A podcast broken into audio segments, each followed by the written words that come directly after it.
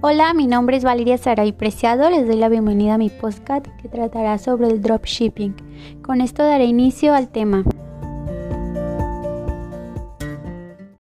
Bien, primeramente, el dropshipping no es algo nuevo, sino que este fue implementado por grandes empresas como Sears y Amazon en 1999.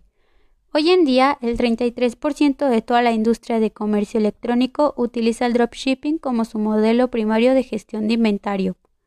Este consiste en un método de envío y entrega de pedidos en el cual no es necesario que la tienda tenga los productos que vende en el almacén, sino que quiere decir que permite a los propietarios de una tienda online vender productos a sus clientes sin correr el riesgo de nunca vender o manipular el producto. La ventaja con dropshipping es que no necesitas preocuparte de lidiar con devoluciones o envíos, o tener que hacer pedidos de productos continuamente y gestionar los niveles de inventario.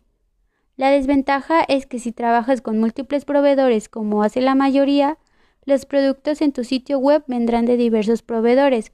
Esto complica tus costos de envío. Digamos que tu cliente hace un pedido de tres artículos.